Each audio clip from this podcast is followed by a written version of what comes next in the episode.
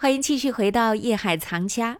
今天呢，我们还是和何老师和德亮一起聊一聊《清明上河图》。之前何老师说，《清明上河图》有很多我们需要探索的内容。那么，我们可以从画作当中看到什么呢？好，接下来让我们一起了解。欢迎走入艺海藏家。咱们接着你这个问题啊，嗯您刚才还问了一句什么？说这个为什么要画，嗯嗯对吧？对。刚才咱们我讲的这个神宗时期它嗯变法，嗯刚才讲到了清明的问题，咱们解决了大部分的观点啊。嗯我在这里面只能说这是一个主流的观点，嗯但是不可否认的，人家说的这个其他的东西也有它的道理。那您就说说为什么他画这个？对，上河，嗯刚才他说了，有人说这个可以在河上，嗯呃，水，嗯但实际上从语法来讲，这个上河本身，上河这个词是不通的，对河不可能上，嗯对吧？嗯那但是呢，实际上啊，根据当时的政治，还有当时的，如果咱们仔细，刚才您说的，作为听众朋友，现在嗯咱们是在听广播，但是我希望通过您的听，然后进入到您要看看这幅画，这幅画需要您怎么看？需要您从开始一点一点的往后浏览的去看，因为现在网络很发达了。嗯，如果没有这个网络的话，那咱们在故宫，说实话可以去展览这张画，但是确实展览的机会很少。但是大家，我希望不管是从画册、从图录啊，从这个网络上河，如果咱们在看到画的中间的时候，中前部是什么呢？它是逆水而行舟，就你会看到什么？大家在摇橹，哦在划船，嗯还有什么纤夫在拉这个船，表示的是一边拉一边唱，没是逆头水行 舟。哎，是吧表示的是它的这个水是逆着水划船的，嗯哎，往上走的。这个上河图，嗯后来我们这个一部分啊，重要的学者认为，就是它在反映的就是在清明时节，嗯所谓逆水行舟，嗯逆流而上所展示的这个城市画卷。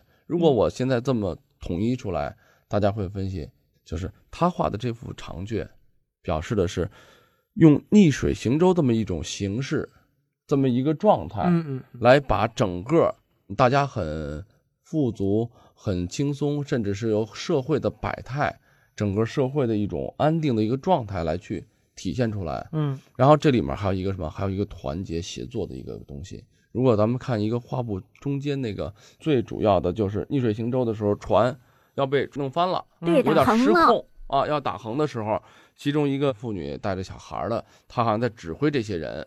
这个画卷里头干嘛？怎么去安排调度？然后桥上的人还在很平稳的走，嗯但是呢，其中呢有很多人去看着这个船，嗯还有很多人帮忙，还有很多人出主意，旁边还有大家在努力，在让这船控制住，仿佛咱们看到了一个大家在一起努力，把整个这个船又找回方向，继续前进，就像当时的这个神宗的政治理念、政治思想一样。我虽然遇到很多变法的阻力，有很多困难，但是我希望为了老百姓，为了天下苍生而去努力做到，在困难中我要去获得这种所谓他的政治抱负。嗯实际这个画卷，嗯专家们来去分析这个长卷，像刚才徐先生问的很好，绝对不是说随便就去画这么一张巨作的。对呀，卖谁去？而且啊对那个一个时候画画人的力 量，那也不可能成的，啊，是吧？对，所以说这里面就是从题目上，嗯，还有从这个思想上，咱们先把《清明上河图》了解了以后，就是它是一个很积极向上的这么一张画。呃，就是一个含有一个政治色彩，嗯同时又通过它非常高超的画笔，还有艺术家的对生活的捕捉画卷的能力。因为普通的时候，咱们看到的一些书、一些资料都会说这是一个风俗画，没错，确实从它的题材、画面的效果来讲，嗯社会百态尽收眼底。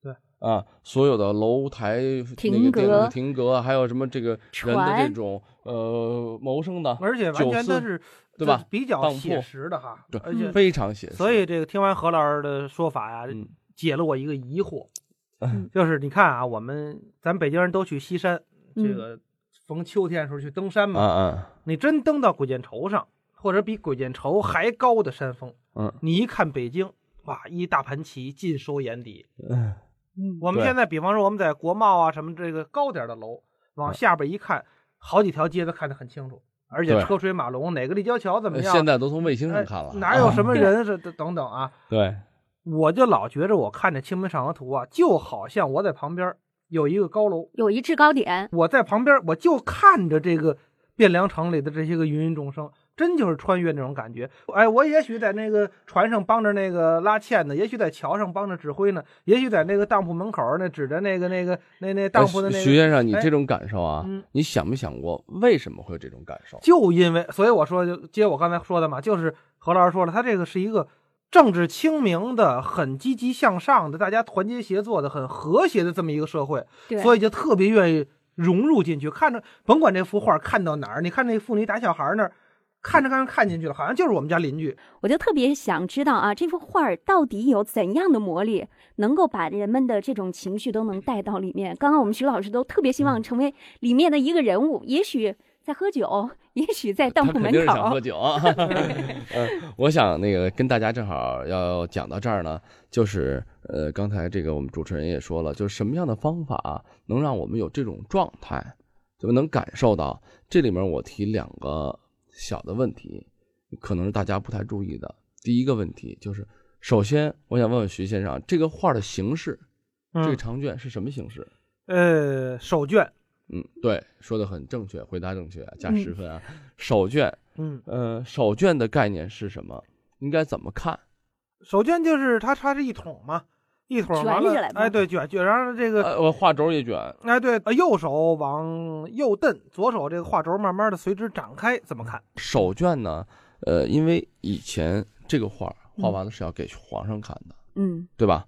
皇上看呢，当然是可能会有这个太监啊、大臣来去在旁边给它展开。嗯不管怎么样，它的展开的方式都是从右往左，从右嗯往左。当然，咱们现在是从左往右，对对对，吧？啊，这个以前的古人正好是反的。嗯然后从右往左是一边展开，一边关上，一边展开一边关上，卷轴嘛，因为五米多长，啊，对吧？嗯不可能这个东西就是一块儿展你开你怎么知道人皇上那龙书案没有五米多长？呃可能有，但是它皇上家有那么全展开了，五米多长的画儿，咱们的眼睛，如果咱们大家有一个经验的话，就会嗯说啊，比如咱们眼前的这一个东西，看这儿嗯，你后面的东西你就会注意不到。